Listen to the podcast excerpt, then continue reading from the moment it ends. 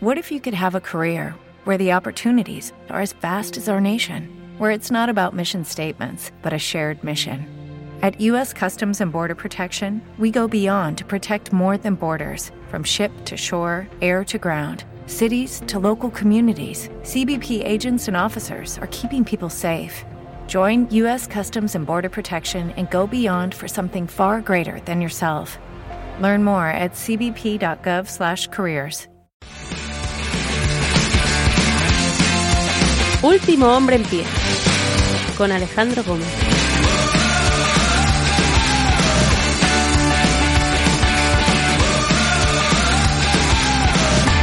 Buenos días, buenas tardes, buenas noches, bienvenidos. Yo soy Alejandro Gómez, hoy es 25 de octubre del año 2021 y este es el episodio 274 de Último Hombre en Pie, un podcast de lucha libre. Decisiones, decisiones hemos tenido en este fin de semana, decisiones muy controvertidas y esas controversias yo creo que van a ir a más, desde luego, ¿no? Tanto en WWE como en Impact Wrestling, ¿no? Y es que si nos centramos primero en WWE, tenemos este infame intercambio de los títulos mundiales femeninos porque están estipulados como, como títulos de marca. Entonces, si tú drafteas a las campeonas, las campeonas evidentemente no pueden tener el título en una marca que no le toca. Con lo cual, esto ya es de primeras absurdo. En cuanto a, la pura teoría es absurdo. ¿Para qué vas a acotar estos nombres teniendo en cuenta que puedes liar estos pifostios en el, en el draft? No tiene mucho sentido, ¿no? Pero es que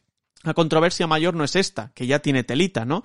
Sino es lo que sucedió durante este segmento en el que se tenían que intercambiar los títulos, que además WWE lo anuncia a bombo y platillo cuando realmente es una decisión completamente nefasta. Pues bien, tienes a Charlotte Flair en un lado, campeona de Raw, ahora en SmackDown, y a Becky Lynch en el otro, campeona de SmackDown, ahora en Raw que se tenían que intercambiar los títulos. Lo que quería aquí WWE es que Charlotte Flair le diese primero el título a Becky Lynch para que tuviese su momentito de Becky Chubels y luego que Becky Lynch le diese el título a Charlotte Flair.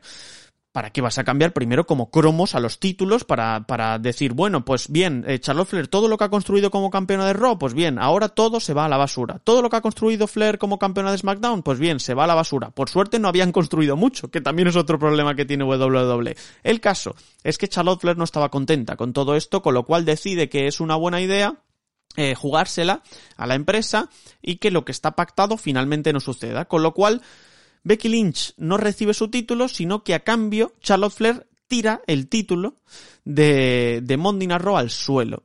¿Dónde deja eso el título de Monday Raw y especialmente dónde deja eso a Becky Lynch, a Charlotte Flair, al título y a la empresa, líneas generales? ¿Dónde deja eso a todo el mundo? Decisión completamente nefasta. Pues bien, Sonia Deville le tiene que decir como un bebé que recoja el título para que se lo dé a Becky Lynch. Y como Sonia Deville estaba tan hasta las narices de lo que estaba viendo y no se lo podía creer, finalmente dice, oye, lo de Becky Chubels no va a suceder porque Charlotte Flair ha, hecho esto porque no quería, no quería darte esa imagen porque no quería sentirse inferior como campeona. Pues bien, Becky Lynch quería el título, finalmente no se lo dan y Becky Lynch contrarresta y dice sí, pues toma, ¿no? Y se lo tira a, al estómago a Charlotte Flair que lo deja caer, además deliberadamente también.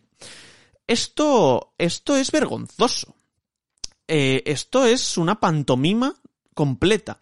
Y que luego salgan diferentes reportes, perdón, de PW Insider, de, de Sean Rossap con Fightful y de un montón de sitios más, Alex McCarthy, de Talk Sport, a decir que es que la relación de Charlotte y de Becky Lynch no era ya demasiado buena en el pasado, que ya se habían peleado por algún comentario que hizo Lynch eh, un poco sarnoso en las redes sociales, eh, te hace indicar que esto no había sido una buena decisión de primeras. Y si esto lo sabe WWE, que quizá no se llevan del todo bien por problemas ajenos a lo que pueda suceder en pantalla, no puedes tensar la cuerda tanto, ¿no? Y luego además también se comenta que, por ejemplo, Charlotte Flair quería perder el título ante Bianca Belair en Monday Night Raw para que no sucediese esto. Y ahí estoy completamente de acuerdo con Charlotte Flair. El problema que tiene Charlotte Flair es que cuando esto no sucede, se tiene que adaptar a las circunstancias. Tú no puedes estar por encima de la empresa, nadie, nadie puede estar por encima de la empresa. Esto va así, ¿no? Entonces, que Charlotte Flair haga la guerra por su cuenta